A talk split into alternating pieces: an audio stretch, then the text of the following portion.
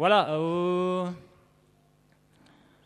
quand nos amis m'ont contacté à délivrer ce message aujourd'hui, le texte qui me vient tout de suite à l'esprit, c'est le, texte de Luc, Luc 22, versets 24 à 27.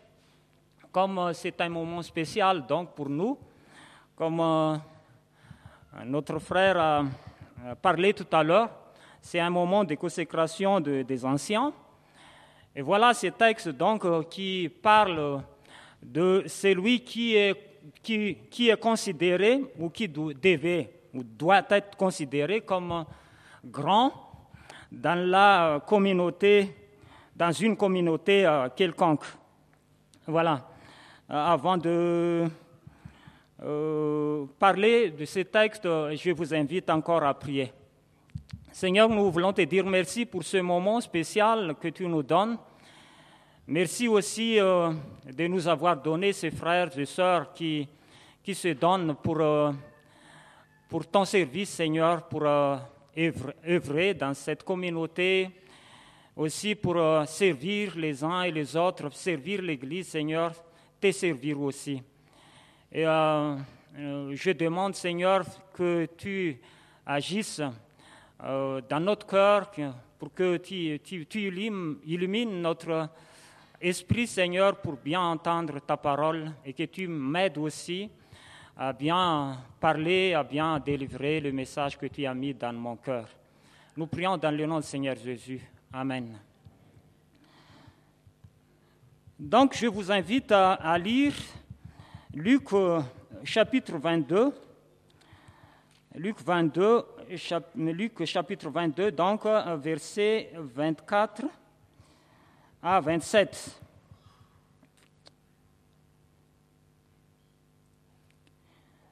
« 24 à 27. Il s'éleva aussi parmi les apôtres une contestation.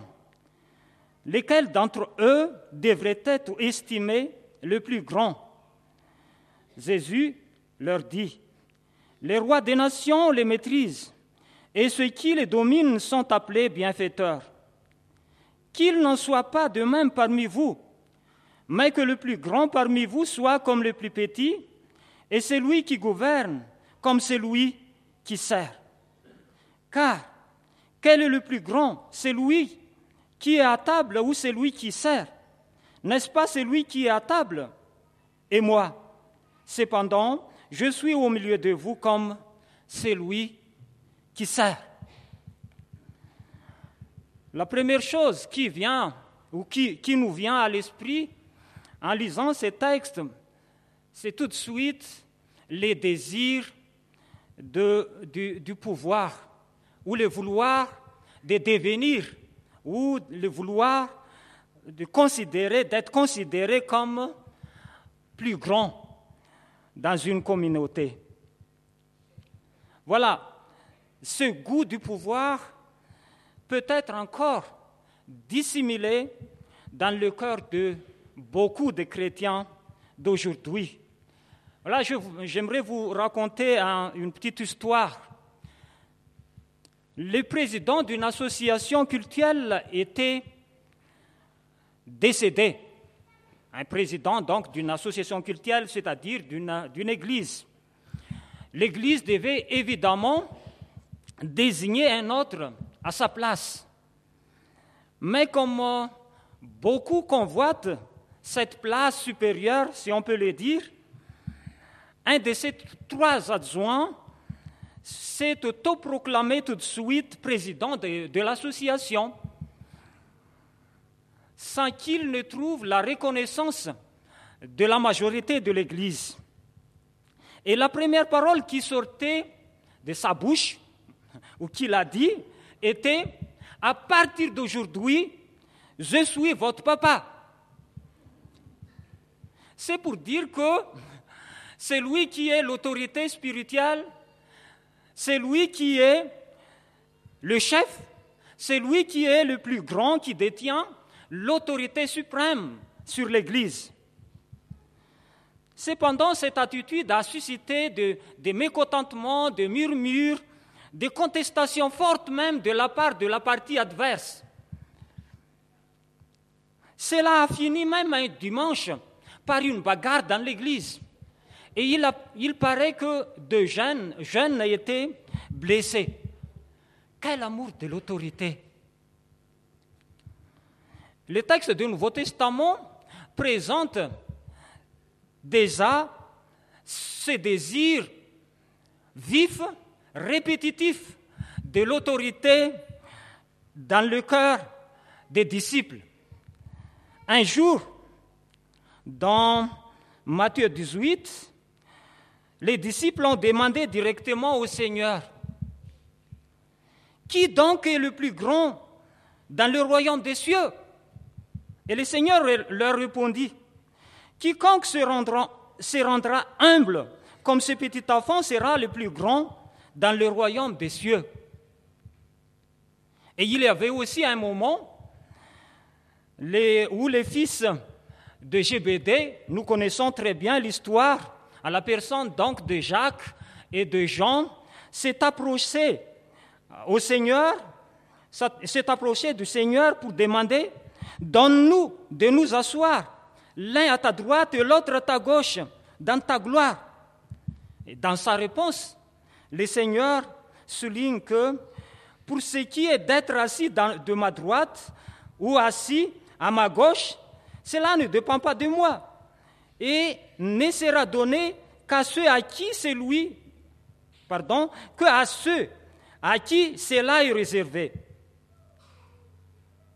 Voilà, ils sont malins, ceux deux, fils de GBD. Et les autres disciples s'indignèrent contre eux. Et pourquoi vous demandez ça? Il a fallu que le Seigneur intervienne donc pour calmer la situation.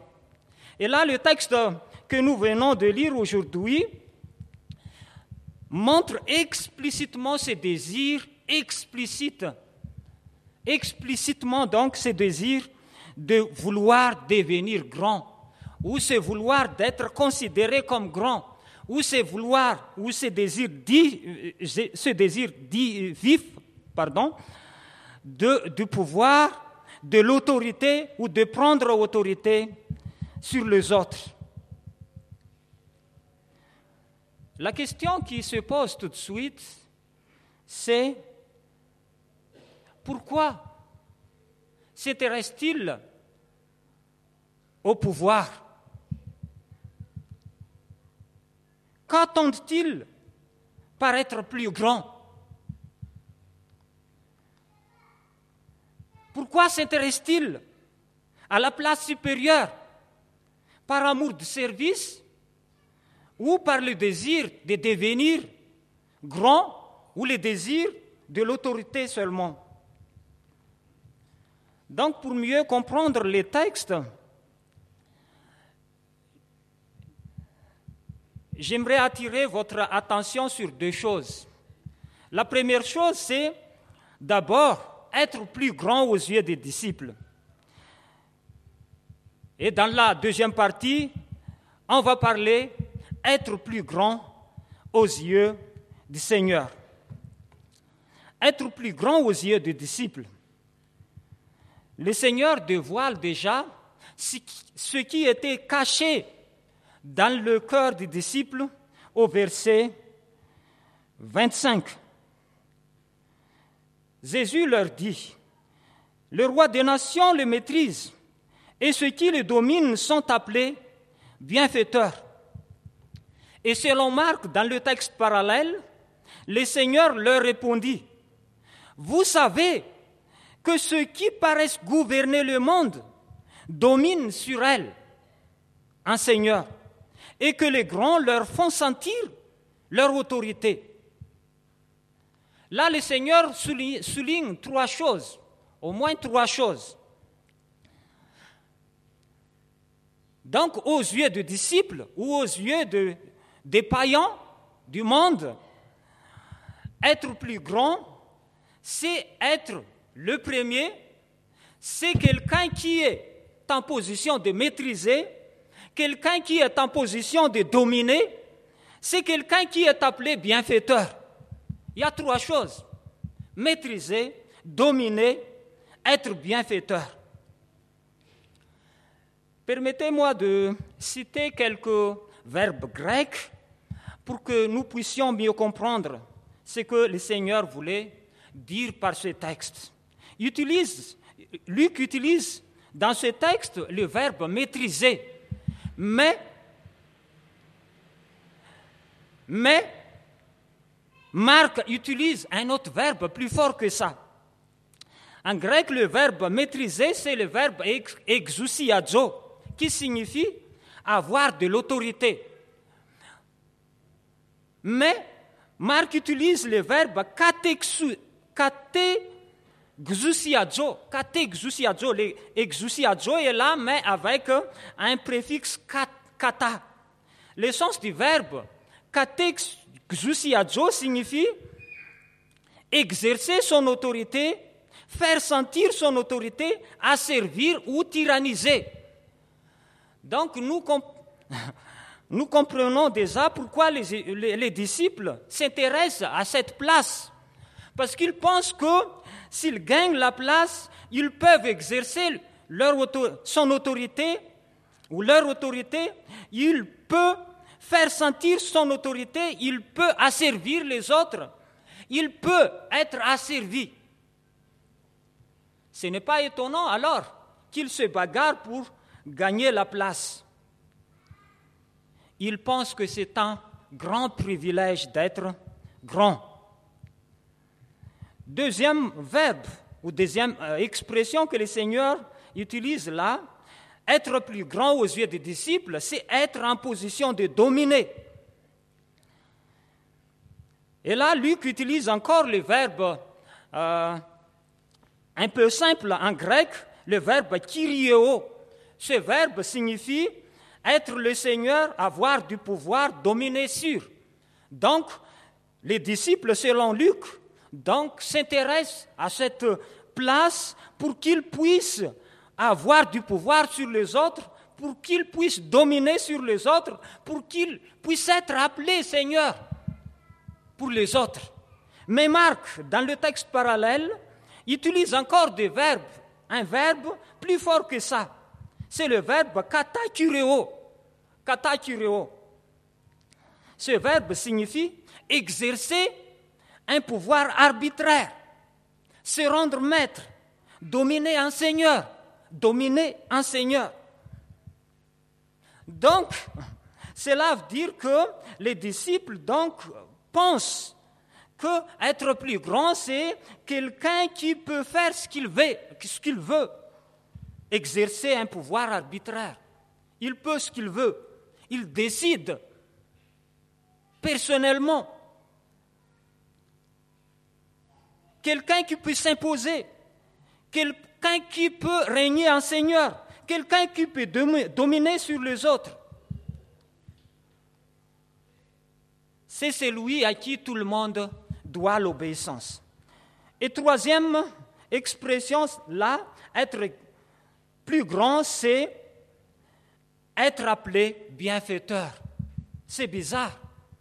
C'est bien, c'est bizarre d'entendre que ceux qui le dominent, ceux qui le maîtrisent, ceux qui les tyrannisent, même, sont appelés bienfaiteurs.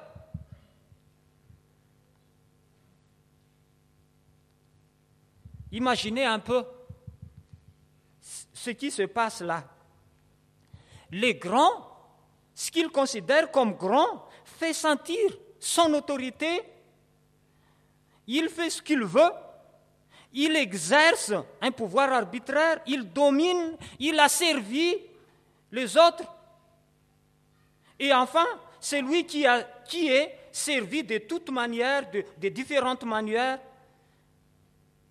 et c'est lui qui est appelé bienfaiteur.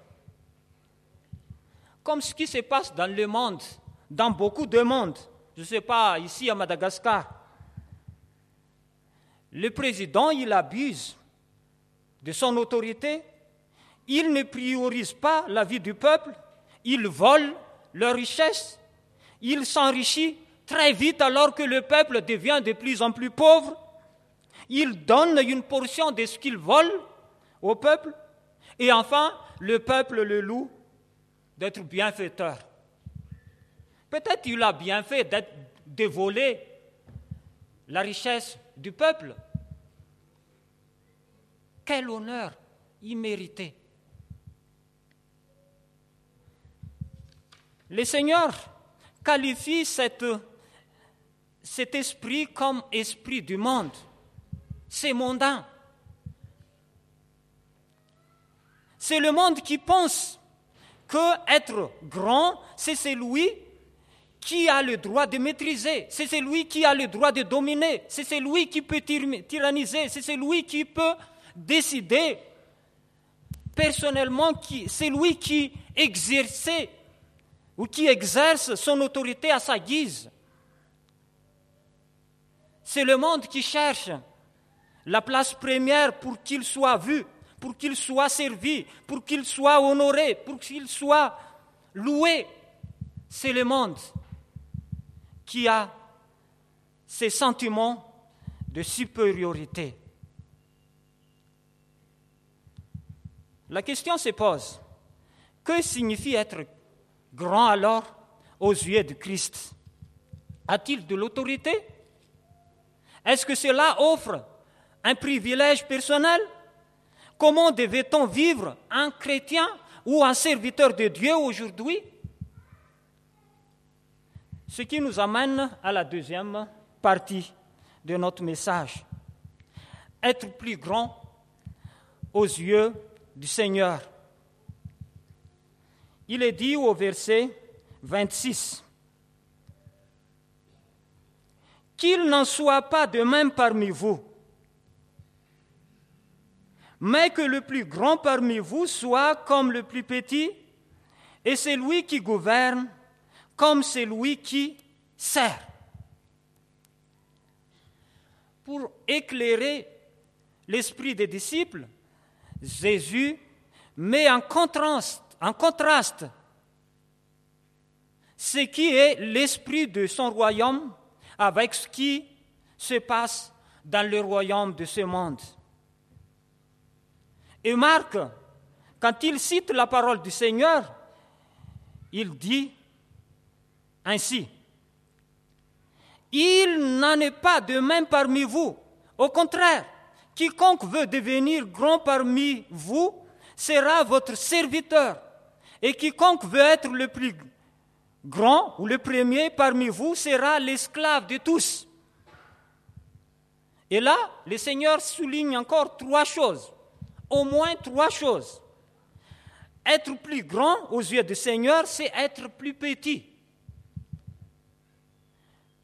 Être serviteur de tous être esclave de tous. Trois choses. Être plus petit, être serviteur de tous et être esclave de tous. Ce qui renverse déjà les schémas du monde. Pour le monde, être plus grand, c'est quelqu'un qui est en position de maîtriser, en position de dominer.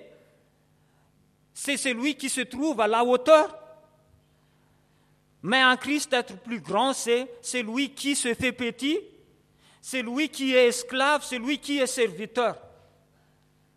On va expliquer un peu ces trois expressions. Être plus grand aux yeux du Seigneur, c'est celui qui est le plus petit. Le Seigneur l'a souligné déjà en Matthieu 18 quand les disciples lui, lui ont demandé qui est le plus grand dans le royaume des cieux Et le Seigneur dit, quiconque se fait petit sera plus grand dans le royaume des cieux.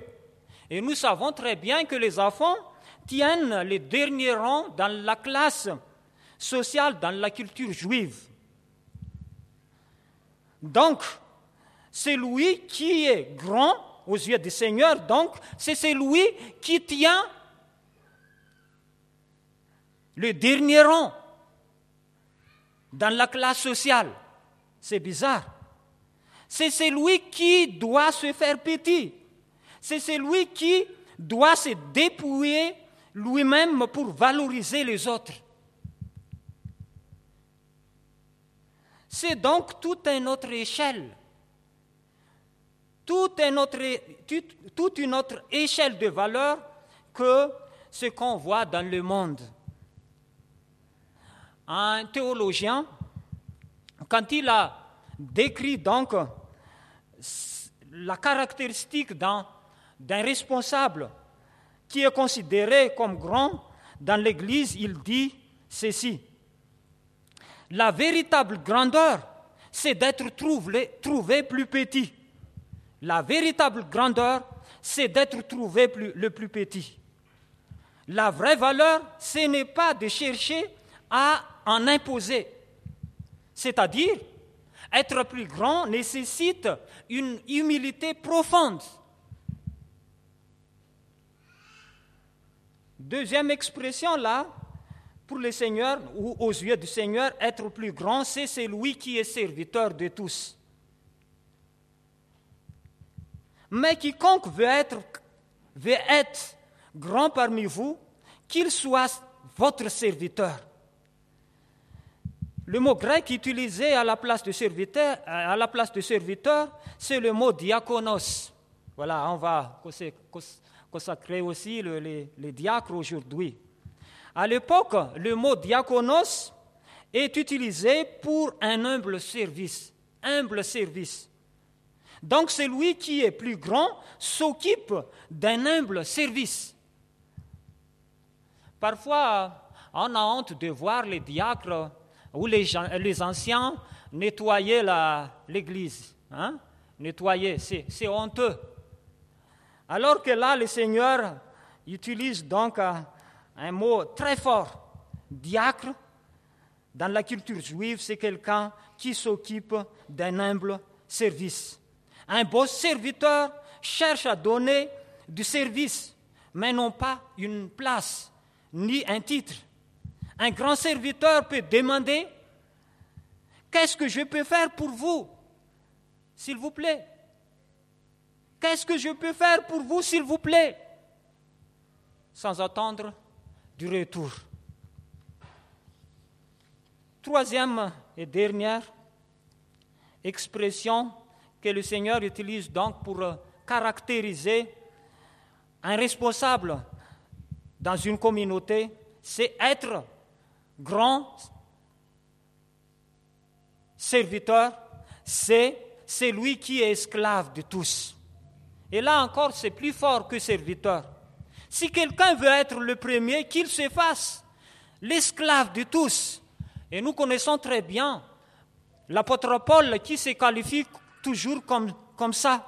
Je suis l'esclave du Seigneur, le serviteur du Seigneur, l'esclave de l'Église ou le serviteur de l'Église.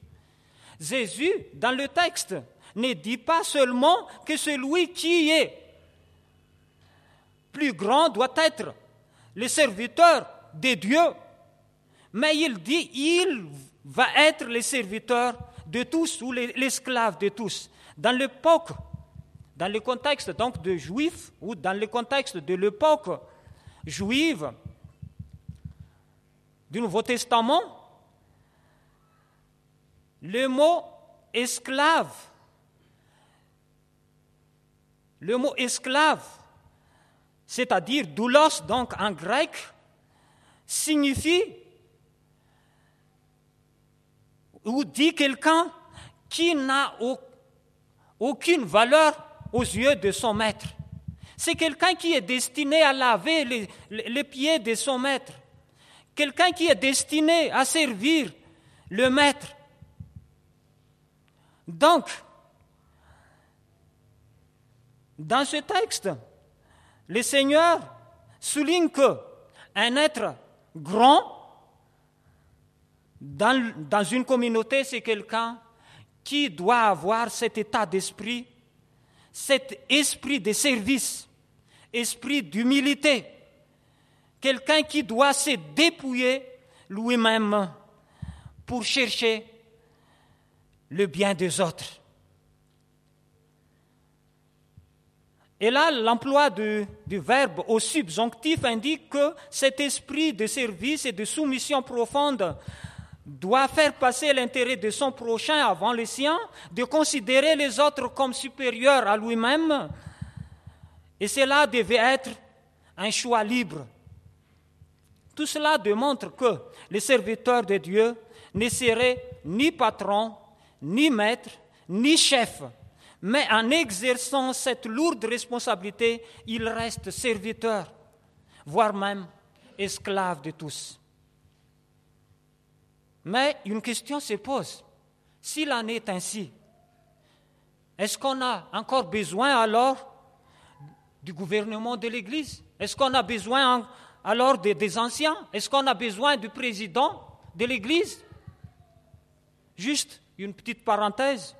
Luc là utilise une particule, une petite particule pour euh, éclairer notre esprit. C'est le particule comme. En grec, c'est os. Os. Il dit qu'il n'en soit pas ainsi parmi vous, mais que le plus grand parmi vous soit comme le plus petit. Et c'est lui qui gouverne comme c'est lui qui sert. Le mot comme là indique que c'est une question, le Seigneur est là, n'est pas pour détruire la structure de l'Église ou détruire l'ordre dans l'Église. Il ne dit pas qu'on n'a plus besoin de gouvernement de l'Église. Au contraire, il dit, c'est lui qui gouverne. Donc, on a besoin de quelqu'un qui va gouverner l'Église, mais dans son esprit, il doit se considérer comme le plus petit. En esprit, donc, il vit autrement que ce qu'on trouve dans le monde. Pour conclure, je reviens à la première question. Le serviteur de Dieu a-t-il de l'autorité?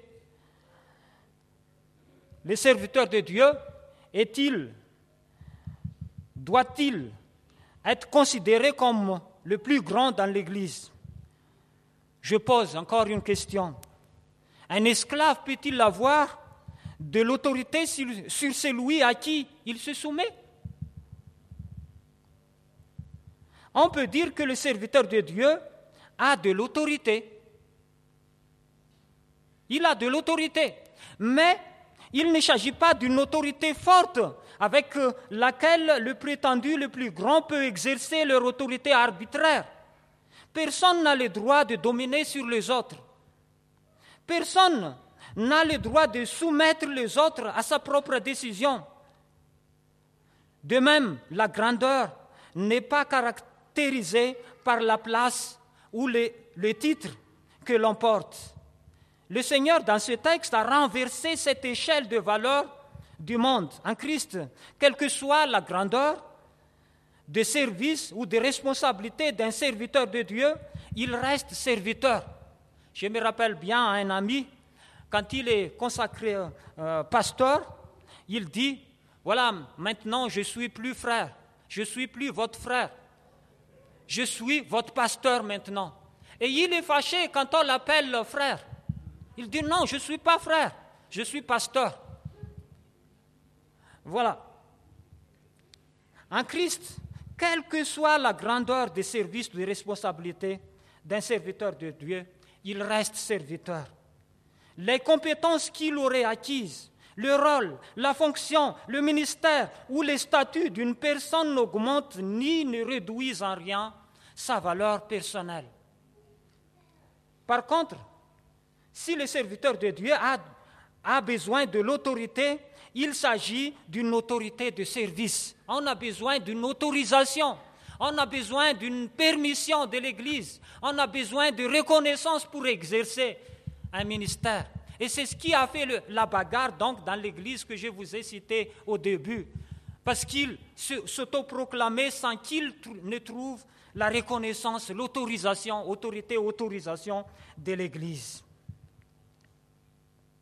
Ainsi, le Christ fait remarquer qu'un soi-disant grand doit être marqué d'une humilité intérieure profonde, marqué d'un esprit de service, marqué d'un don de soi, sans prétendre en retour à un certain honneur, particulier. En Christ, on ne cherche pas une place, on ne cherche pas un titre, on travaille pour le bien des autres, on travaille pour le ministère de Dieu, On cherche à valoriser les autres plus que soi-même, même les plus démunis de la société. D'où l'importance donc de la soumission mutuelle, ainsi que le monde peut, tout le monde, pardon, ainsi que tout le monde peut être appelé bienfaiteur.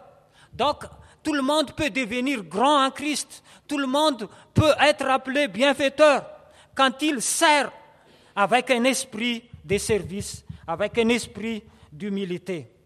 Donc, pour finir, j'aimerais vous lire un texte de Philippiens 2. Philippiens chapitre 2, verset 4 jusqu'au verset 8. Car le Seigneur même a donné l'exemple donc parfait au verset 25 et 27 dans le Luc 22 tout à l'heure.